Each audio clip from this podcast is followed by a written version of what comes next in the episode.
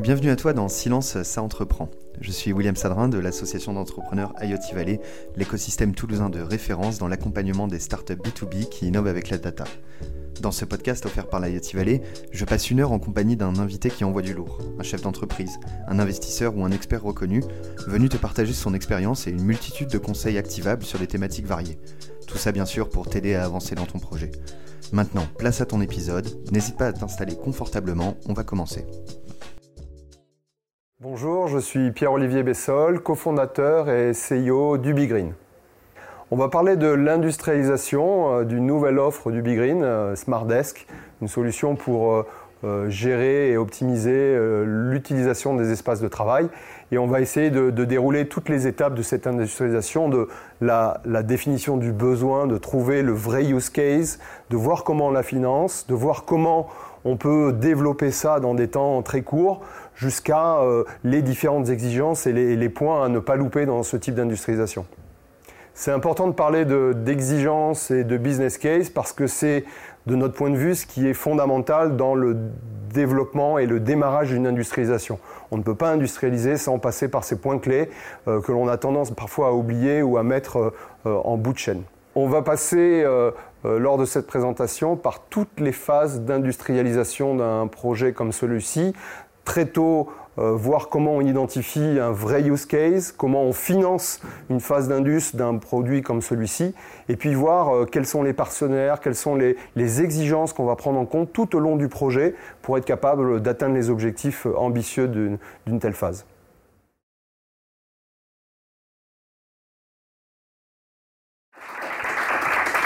Au moins c'est pris. Hein. Ça est, hein. on n'a pas commencé, on est déjà applaudi.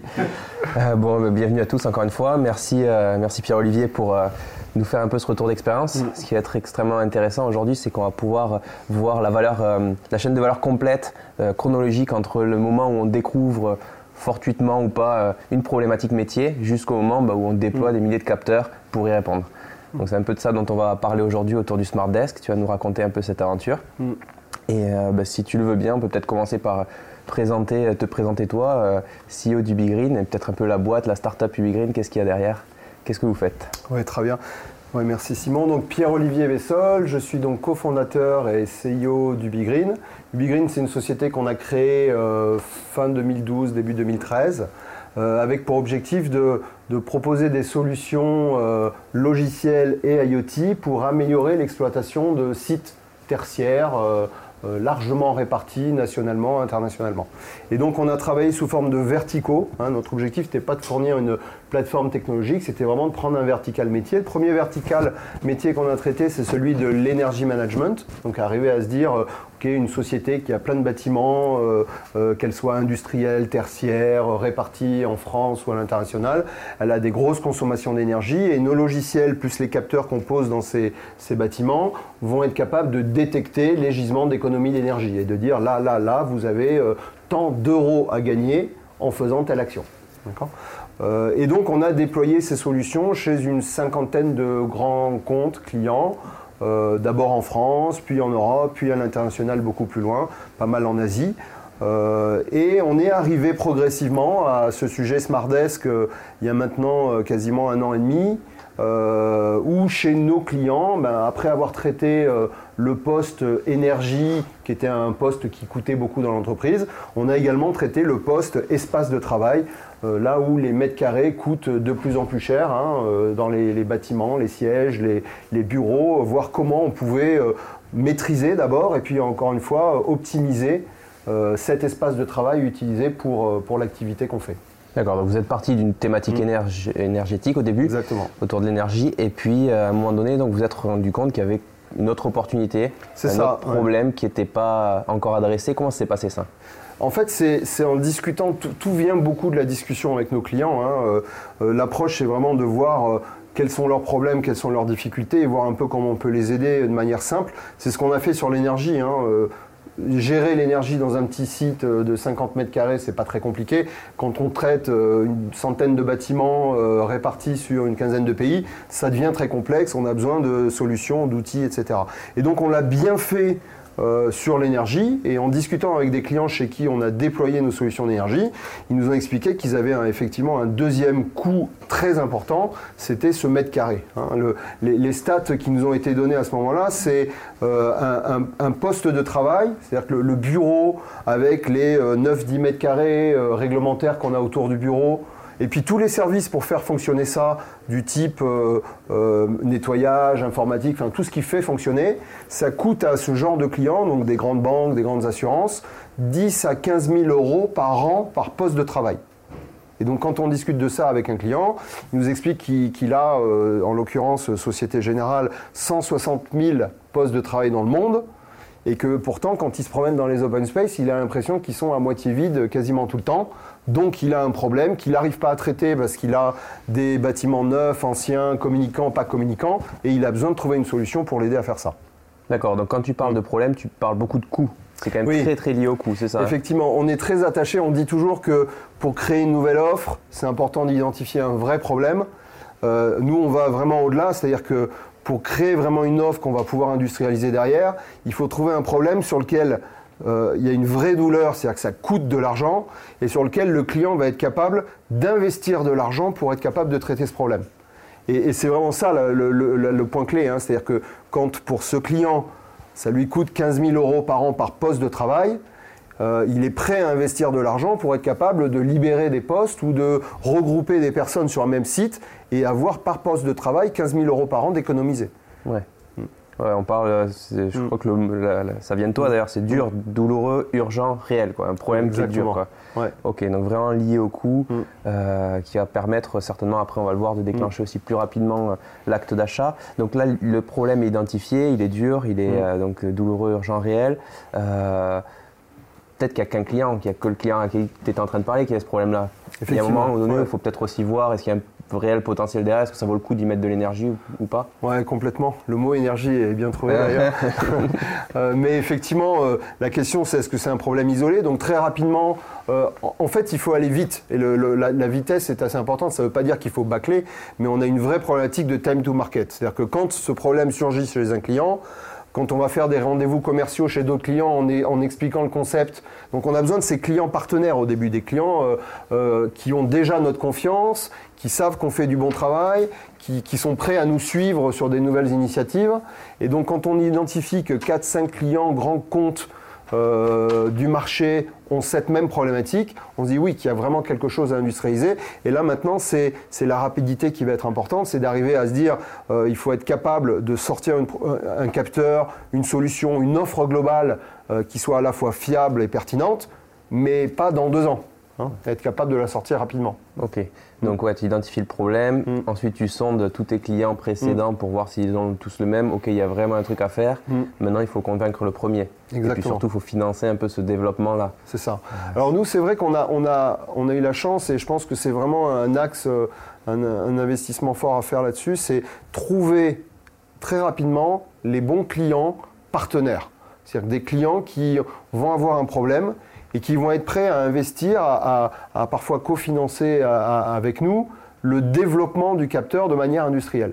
Euh, c'est vrai que, lorsqu'on se retrouve avec des clients qui sont prêts uniquement à faire du POC gratuit, euh, complètement financé par la startup qui prend 100% du risque, bah, c'est un peu plus compliqué d'aller vite. Donc là, c'est un client qui se dit oui, si j'ai une offre pertinente euh, dans 6 mois, dans 8 mois, dans un an et que je sais la déployer de manière importante, je vais gagner tellement en agilité, en retour d'investissement euh, euh, concret et chiffré, que oui, j'ai intérêt à co-construire cette offre avec, avec mon partenaire Et c'est bien dans cette optique-là qu'on est. C'est-à-dire qu'on va travailler très rapidement sur une version 1 avec lui, euh, qui va être euh, financée en grande partie par euh, le projet client, hein, et sur lequel on va très rapidement déployer des premiers capteurs, alors qui sont au, début pas forcément la version finale, mais très rapidement déployer des capteurs pour être capable de voir comment ça se comporte, quels sont les premiers retours, et être capable rapidement d'enchaîner sur une V2 qui intègre tout ça.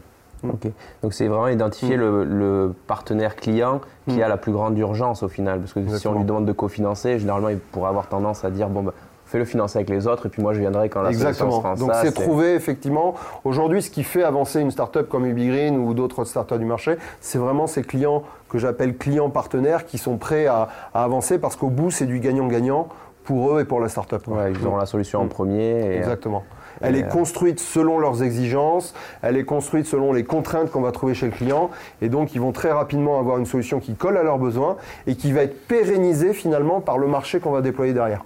Et eux, ils essaient de se euh, valider une, certaine exclusivité au début ou même pas? Non, pas forcément. Pas forcément. Le, euh, nous, ce qu'on voit clairement, c'est de se dire, ben, ok, il y a un financement de ce client au début pour développer les premières versions, mais dans tous les cas, ça lui, ça lui rend un service direct, des ROI de moins d'un an, voire de moins de six mois euh, par rapport aux optimisations qu'il va pouvoir détecter. Et, je dirais que l'accès au marché qu'on va nous travailler dans le deuxième temps va juste, encore une fois, pérenniser cette offre. C'est-à-dire qu'elle va continuer à se, développer, continuer à, évoluer dans des versions 2, 3, 4, 5, à s'améliorer du fait de l'accès au marché qu'on aura derrière. Mm. Donc plus il y a de clients, plus le premier qui investit se dit bon mm. c'est bon c'est sécure mm. maintenant. Exactement. Et puis je vais peut-être même profiter des problématiques des autres que j'ai Exactement. et après on rentre dans une approche SaaS euh, partagée, centralisée, qui fait que euh, l'apport des uns bénéficie aux autres et, euh, et, on est là effectivement pour intégrer tout ça quoi. Ok. Et donc là chronologiquement à partir du moment où tu as trouvé ton premier client euh, mm. partenaire, mm. Euh, c'est là où tu te dis qu'il faut industrialiser ou il y a une phase intermédiaire entre les... Alors, c'est là où je me dis, euh, est-ce que j'ai les moyens d'industrialiser? Parce que industrialiser, ça coûte vite fait de l'argent. Hein. c'est facilement 200, 300 000 euros qu'on doit investir pour être capable d'industrialiser vraiment une solution comme ça. Donc, effectivement, c'est comment je vais financer les premières versions. est-ce que je ne suis pas juste à un POC hein? C'est important de discuter avec un client en disant le POC, c'est juste une étape intermédiaire pour valider peut-être un certain nombre de concepts ou lever des risques, mais quel est le vrai projet derrière de déploiement? De quoi on parle réellement en termes de projet? Et ça, ça permet pour la start-up de sécuriser un peu le projet et de dire oui, il y a volonté d'accélérer et d'industrialiser tout ça parce qu'il y a un vrai projet derrière et que le POC n'est pas juste un démonstrateur euh, à ranger sur une étagère, mais c'est vraiment une étape, une du projet qui euh, euh, est un projet de déploiement important derrière. Hmm. Ok, donc là il y a eu un POC qui a dû être fait, j'imagine, rapidement pour valider les hypothèses. Euh, rapidement, un POC. peut-être aussi. Voilà, un POC où très rapidement on passe à l'échelle quand même, c'est-à-dire que ça a fait parfois sourire certains de nos partenaires, mais on, évite de passer dans du POC à 2000 capteurs. Ça, fait du gros POC, mais, mais, mais, mais l'objet, c'est aussi de. Il y a aussi le fait de se dire est-ce qu'on est capable de gérer, administrer, exploiter, euh, donner de la valeur à 2000 capteurs déployés dans un bâtiment. Hein, parce que ça, c'est des choses qu'on ne voit pas forcément lorsqu'on déploie juste 2, 3 ou une dizaine sur une dizaine de bureaux. Donc il y a, ce besoin de valider le concept, effectivement, euh, et, toute l'algorithmique qu'on a imaginé, mais il y a aussi de valider que le concept de mise à l'échelle euh, fonctionne, et ou en tout cas d'identifier tout ce qu'il va falloir faire pour que ça fonctionne à plus grande échelle derrière. Ok. Et à ce époque-là, à ce moment-là, vous aviez développé le produit ou vous aviez pris un produit qui était existant? Alors, on, a fait. Euh, avant ça, on n'a jamais développé ou produit de capteur chez UbiGreen. On ne faisait qu'intégrer des produits du marché. Donc, on a fait cette approche de make or buy. Hein. Est-ce que sur le marché, on a un capteur qui colle à nos besoins, qui colle aux besoins de nos clients, à tout ce qu'on a pu relever comme exigence? On n'a pas trouvé, hein, ou en tout cas qui correspondait pas à tout. Donc effectivement, on a décidé de développer, mais, mais vu l'enjeu euh, de planning, d'être capable d'aller très vite sur le marché, etc. Ben, très vite, l'objectif pour nous, c'était de s'entourer des meilleurs spécialistes sur le sujet qui allaient nous aider, chacun sur leur sujet, à aller vite et bien en capitalisant sur les expériences de chacun. Hmm. Donc vous êtes allé quasiment vers une version industrielle dès le début, quoi. Euh, oui, c'est-à-dire que lorsque je trouve les partenaires, c'est vraiment pour euh, faire de l'industrialisation euh, à, court terme. Ok. Hmm. Et donc du coup, ces partenaires-là, on va peut-être rentrer dans cette phase-là d'industrialisation maintenant. Euh, comment ça s'est passé? Comment tu t'es entouré? Ben, Je dirais que euh, c'est tout l'intérêt de travailler dans un écosystème comme l'IoT Valley. Hein. On se promène dans les couloirs, on a des gens qui ont fait tout ou partie de ce qu'on veut faire dans d'autres domaines. Euh, il y a des partenaires externes qui sont capables de nous aider à aller beaucoup plus vite et de nous conseiller sur les erreurs à ne pas faire parce qu'ils en ont fait déjà 20. Et donc c'est vrai que dans un, objet comme le capteur SmartDesk dont vous voyez là ici la version 2, il y a de l'électronique, on n'a jamais fait, donc on a besoin de s'appuyer sur un partenaire qui fait de l'électronique, qui va capitaliser sur toute l'approche électronique. Il y a de la radio, on a besoin de s'appuyer sur un partenaire qui a un, réseau radio pertinent, euh, mais également la capacité à le déployer rapidement en fonction de nos besoins. Il y a une méca, enfin l'enveloppe, besoin de, s'appuyer sur des partenaires euh, comme Occitanie Plastique qui vont nous, conseiller sur la façon de produire tout ça dans des délais très courts. Euh, et puis il y a toute la logique métier embarquée où là on apporte aussi notre plus-value Ubigreen vis-à-vis de tous les objets qu'on a pu déployer, vis-à-vis des exigences qu'on a besoin d'intégrer dedans pour être capable de les, industrialiser. Mm. Ok, donc s'entourer de tous les acteurs mm. à proximité, j'ai envie de dire, pour, avoir des, pour mm. aller vite, c'est ça Peut-être avec des... d'une manière générale, pour, aller, pour aller plus vite dans le développement quels sont toi les points sur lesquels tu as fait hyper attention pendant ton Indus? J'imagine à partir du moment où l'Indus euh, est lancé, bah, mm. c'est à peu près figé. Et puis bon, si on veut changer quelque chose, c'est trop tard. C'est ça. Donc ouais, effectivement, le volet exigence c'est important. Euh, déjà, euh, c'est important de s'entourer de partenaires qui vont vraiment prendre part au projet comme s'ils faisaient partie de l'équipe projet et pas dans une relation client-fournisseur basique où on va dire bah, écoutez, vous m'avez donné ce cahier des charges, j'ai développé exactement ce cahier des charges. Donc pour tous les sujets, je dirais que chacun, chacun des partenaires est là pour apporter sa plus-value et dire attention, euh, sur tel autre euh, capteur qui était à peu près similaire à celui-ci, sur cette partie-là, euh, voilà les enseignements qu'il y a eu. Nous, on y a apporté tout un tas d'enseignements et en discutant avec tout le monde, on a aussi découvert des exigences nouvelles qu'on n'avait pas forcément en tête. Donc bien sûr, il y a le fait de, bien fonctionner, ça, tout le monde l'a à peu près. Hein. Voilà ce qu'il doit faire, est-ce qu'il fait bien le job? Parfait le, principe de mesure de ce capteur, hein, c'est ce qui se pose, il se fixe sous un bureau de manière très simple. Et, euh, donc il est invisible de l'utilisateur et il va mesurer, euh, par les mouvements des pieds et des jambes, l'occupation réelle. On ne capte pas que du mouvement, mais on déduit du mouvement l'occupation du bureau. Hein, c'est-à-dire qu'il faut qu'on enlève, par exemple, voyez, euh, le ménage, il faut qu'on enlève, qu'on libère pas le bureau si la personne a juste été chercher un café vous voyez, donc il y a toute une logique métier à intégrer. Donc on a vraiment travaillé sur des use cases bien précis avec nos clients. Et puis le design, au début, je m'étais dit, bon, il est sous le bureau, on ne le verra pas, c'est pas grave, quoi. Il, peut être euh, cubique, euh, etc. Et puis c'est vrai qu'en travaillant avec euh, notre responsable du design chez, chez Ubigreen, en travaillant avec Arnaud de l'IoT Valley pour toute la partie méca, on s'est dit que c'était quand même sympa dans les réunions commerciales de présenter un objet qui avait un look sympa. Et avant qu'ils en déploient 2000 sous les capteurs, c'était sympa d'avoir quelque chose qui rend bien, qui soit doux à toucher, qui ait des courbes agréables et qui, aide à l'acte de vente euh, lorsqu'on est encore autour de la table et autour de la discussion. Donc finalement, on a travaillé sur ça, d'abord pour un look sympa, mais aussi pour intégrer des exigences d'exploitation. Et là, je vais y revenir parce que c'est vraiment un point clé euh, important. C'est on a besoin de cette courbe. C'est pas juste pour qu'on ait une belle courbe c'est parce qu'il faut faut pas que ça accroche, euh, euh, voyez, une jupe ou un pantalon sous le bureau, parce qu'il est sous le bureau. On a travaillé sur l'épaisseur, qui était beaucoup plus importante que la longueur, parce qu'il ne faut pas encore une fois qu'on le, touche. On a intégré, on a vachement travaillé sur les, exigences d'exploitation. Ok, notre ambition c'est d'en déployer rapidement 50 000.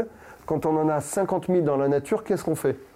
Comment on s'assure qu'il tourne bien Comment on s'assure qu'une fois qu'il est fixé, euh, on peut changer les batteries simplement.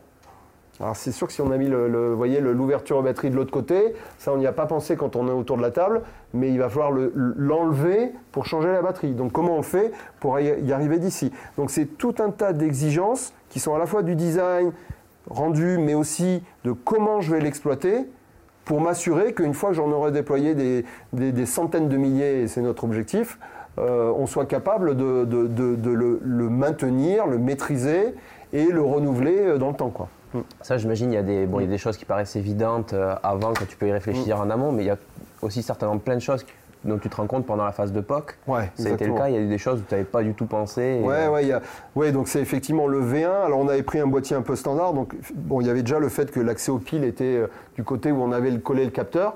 Donc ça, on n'y avait même pas pensé. Hein, il a fallu arracher les capteurs pour changer les piles. Donc on s'est dit, euh, même s'il y a une autonomie de 5 à 8 ans, on s'est dit le jour où on doit changer les piles, s'il faut tout arracher, euh, ça nous pose un vrai problème. Mais il y a eu du genre aussi, euh, on, a eu du vol de piles parce que les télécommandes de la maison nécessitent un changement de piles certainement.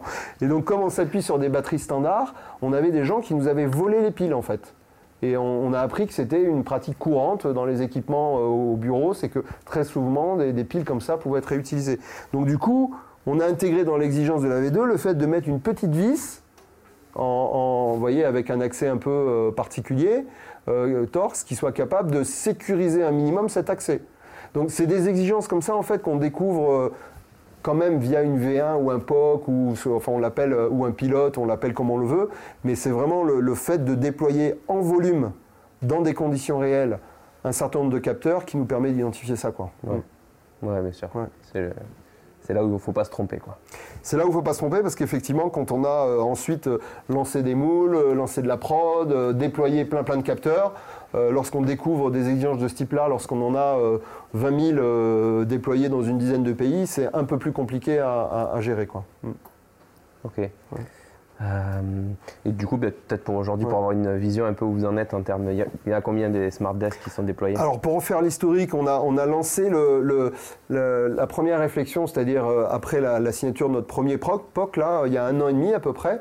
Donc on a beaucoup travaillé sur l'algo, sur le fait de dire, tiens, comment est-ce qu'on fait avec du Sigfox pour euh, euh, utiliser le mouvement, mais ne pas avoir une autonomie qui va plomber si jamais il y a beaucoup de mouvements. Donc on, a vraiment travaillé sur toute cette partie-là. Euh, on a travaillé à, produire une V1 au bout de, 6 mois à peu près, qu'on a déployé à hauteur de 500-600 capteurs, puis 2000 très rapidement. Et on a lancé la V2 avec les partenaires que je citais tout à l'heure, hein, Axible, Occitanie Plastique, IoT Valley, Sigfox. Euh, on a lancé la commercialisation en septembre 2017 de cette V2. Aujourd'hui, on en a vendu un peu plus de 20 000, euh, donc à peine 6 mois après, hein, et on en a déployé réellement 12 euh, à 13 000 aujourd'hui sur le terrain, dans 4-5 pays pour l'instant. Avec une, cadence de 3-4 000 capteurs installés, déployés tous les, tous les mois. Quoi. C'est aussi la notion. Ça, c'est pour après. Donc du coup, si la, notion peut-être euh, euh, le capteur doit fonctionner dans tous les pays, c'est quelque chose qu'il faut penser en amont de phase. Voilà, c'est ça. C'est-à-dire qu'aujourd'hui, euh, là, en juin, on en installe 2000 à Hong Kong. il faut qu'on soit capable de traiter cette installation à Hong Kong. Donc ça, ça nous a levé aussi une autre exigence dont on n'a pas parlé tout à l'heure, mais qui est très forte et qui est la, base, notre ligne de conduite, j'irais chez Ubigreen, c'est rendre tout ça simple. Mhm. C'est-à-dire que l'utilisation doit être simple, le soft, c'est une autre chose, doit être simple. L'installation doit être simple, l'exploitation doit être simple. Parce qu'en fait, si on doit s'appuyer pour déployer un peu partout dans le monde sur des expertises particulières euh, qui sont complexes à trouver ou complexes à former, ben c'est un frein au déploiement euh, accéléré. Encore une fois, installer ce capteur, ça revient à enlever la petite étiquette ici et le coller sous le bureau et automatiquement, on a la mesure d'occupation de ce bureau qui remonte dans l'application et dans les différents services qu'on a développés. Et donc finalement, déployer ce type de capteur à grande échelle sur un grand nombre de pays revient à multiplier cet acte-là par des compétences qui sont faciles à trouver euh, localement ou un peu partout dans le monde. Mhm. Donc c'est aussi de se dire, tiens, comment ils vont l'exploiter? Est-ce qu'on a développé, avant de, de lancer la V2, tous les outils qui permettent à des tierces compagnies des installateurs, des exploitants, qui leur permettent d'exploiter ça, de les installer, de les maintenir, de changer les piles, de les déplacer. On a euh, développé des, exigences de type, euh, OK, quand ils sont déployés un peu partout, je veux une alarme qui va me permettre de dire, dès lors que, comme c'est facile à l'installer, il peut être arraché facilement, on a tout de suite une alarme qui dit, attention, le capteur a été arraché, déplacé. Donc il faut penser à tous les outils qui vont permettre à d'autres distributeur, intégrateur, installateur, de le déployer facilement à, grande échelle. Quoi. Ok, d'accord. Et on voit qu'il y a énormément de choses auxquelles il faut penser, euh, d'où la phase, l'importance de la phase de POC, tout ça. Voilà, la phase de POC, en ayant, et, j'insiste encore dessus, et c'est parce que c'est vraiment un point clé, euh, le, fait d'intégrer ces exigences d'exploitabilité. Hein, on voit beaucoup, quand on a fait le tour des, capteurs du marché, euh, il y a plein de gens qui nous dit oui, oui, on a exactement ce qu'il vous faut. il, y a, juste qu'en fait, ils, ils, nous livraient des capteurs de mouvement qui sont plutôt pensés pour, pour la lumière. Et, on ne pense pas, oui, ça marche à un instant T, mais on ne pense pas forcément, il y a trop de produits sur le marché aujourd'hui, où on ne pense pas forcément à toutes ces exigences qui vont permettre d'exploiter 100 000 capteurs dans le monde de manière pro et euh, industrialisée.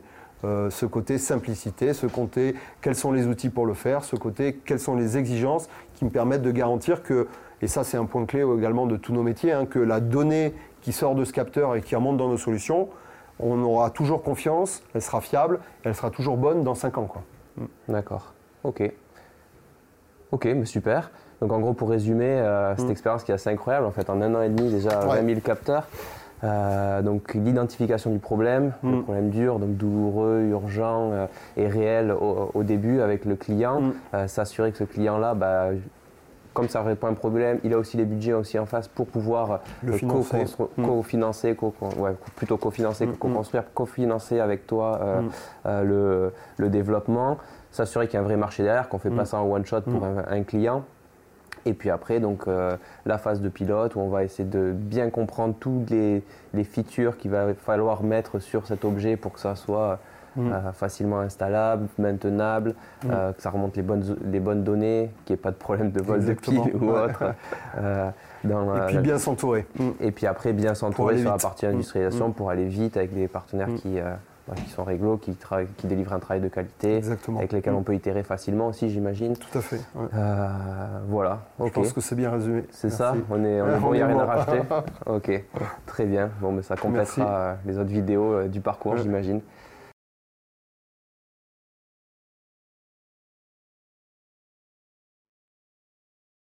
Qu'est-ce qui n'a pas marché? En fait, pas grand-chose. Hein. Euh, c'est là tout l'intérêt de bien s'entourer.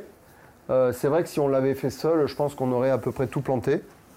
Euh, parce qu'il y avait tellement de choses auxquelles on n'a pas pensé, on n'aurait pas pensé. Donc c'est vrai que, en fait, il n'y a pas grand-chose qui n'a pas marché. je dirais qu'il y a peut-être des, des, choses qu'on aurait pu intégrer dans une V2 qu'on gardera pour la V3 parce qu'on avait un objectif planning un peu serré mais finalement pas de, pas de problématique euh, euh, dure euh, qu'on aurait loupé grâce aux partenaires avec qui on a travaillé. Grâce à toutes les erreurs des autres avant peut-être. Exactement, c'est ça. C'est-à-dire que finalement on a assemblé tout un tas de choses et on a profité de, de l'expérience de chacun. Quoi. Mm. Ok.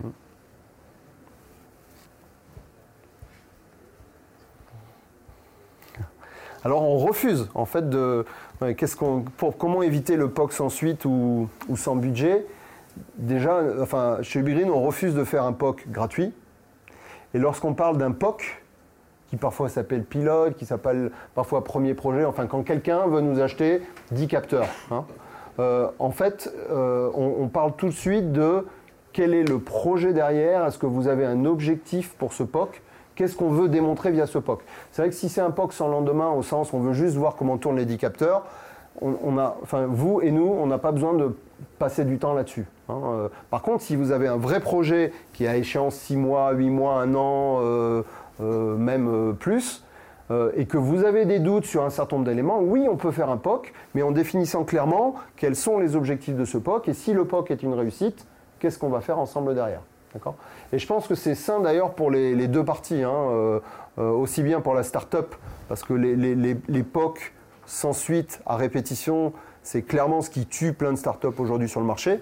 Donc c'est sain pour la start-up, mais c'est aussi sain pour le, client qui doit aussi, lui, euh, démontrer des vrais projets, des vrais déploiements et apporter une vraie valeur, in fine, à, à ses utilisateurs finaux. Quoi. Moi, sur la partie POC, mm. donc je vois bien le, côté, il mm. euh, euh, pas, faut pas le faire gratuit, sinon il n'y a pas de mm. valeur, ils ne seront pas impliqués, etc.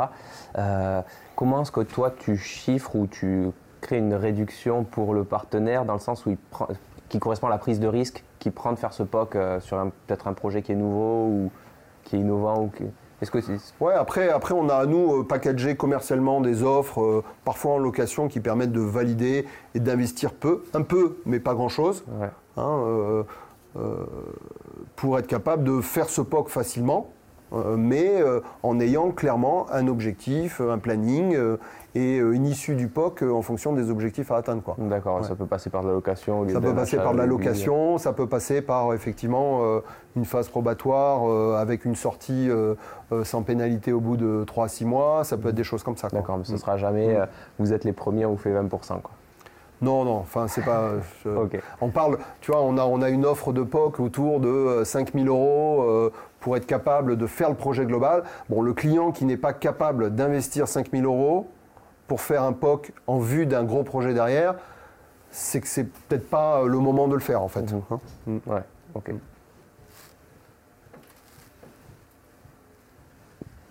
Ah, euh, non, non, non, donc pas de. En, fait, on est vraiment dans une approche où euh, le, produit et propriété euh, intellectuelle et globale du Green. Les certifications sont faites par UbiGreen. Hein. Euh, on est là juste pour effectivement travailler en partenariat avec des bureaux d'études, des sociétés qui vont apporter chacune de leurs valeurs pour construire le produit UbiGreen. Du moment que c'est bien clair et défini en début de, projet et de collaboration, il n'y a pas plus de problème que ça. Hein. Idem pour le, client final, hein. c'est-à-dire que c'était une question que tu posais tout à l'heure. Hein. Est-ce que le client demande, euh, s'implique, euh, demande un droit, une copropriété ou autre? Non, en fait, quand, on, s'adresse à un client qui, fait, qui est spécialiste de la banque, son objectif, c'est pas de devenir producteur de capteurs. Donc, quand on lui explique ça, en fait, oui, il voit tout l'intérêt de dire bah, je vais créer quelque chose qui va m'apporter une valeur parce que je gère l'immobilier de ma banque, mais je n'ai pas objectif à, déployer, à développer une offre autour de capteurs d'occupation. Donc non, non, la propriété est bien 100% euh, UbiGreen, euh, mais en s'entourant des partenaires qui vont bien à toutes les étapes. Quoi.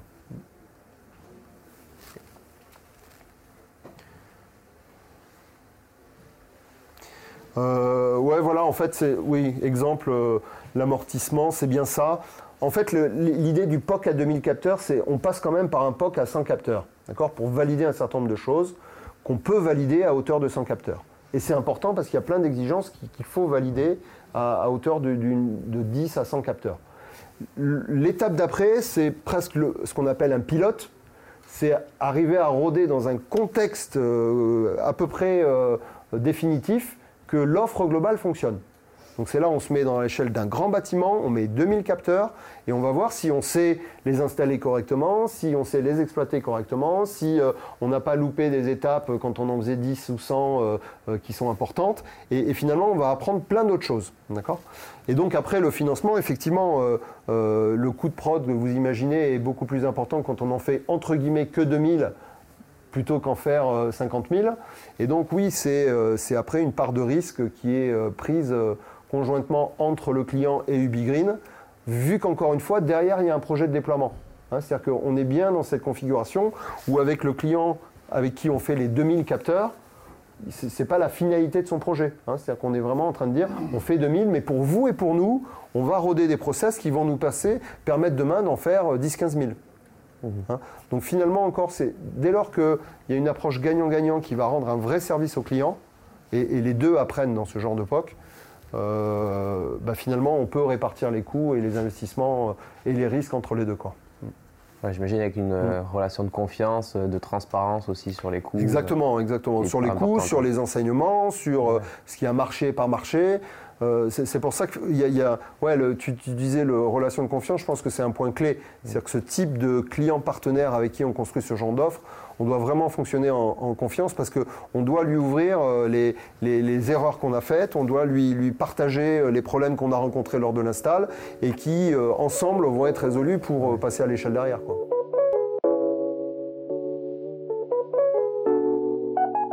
C'est maintenant la fin de cet épisode. N'hésite pas à t'abonner au podcast sur ta plateforme préférée pour être tenu au courant de la sortie du prochain. Je te dis à très bientôt et on se retrouve rapidement avec un nouvel invité.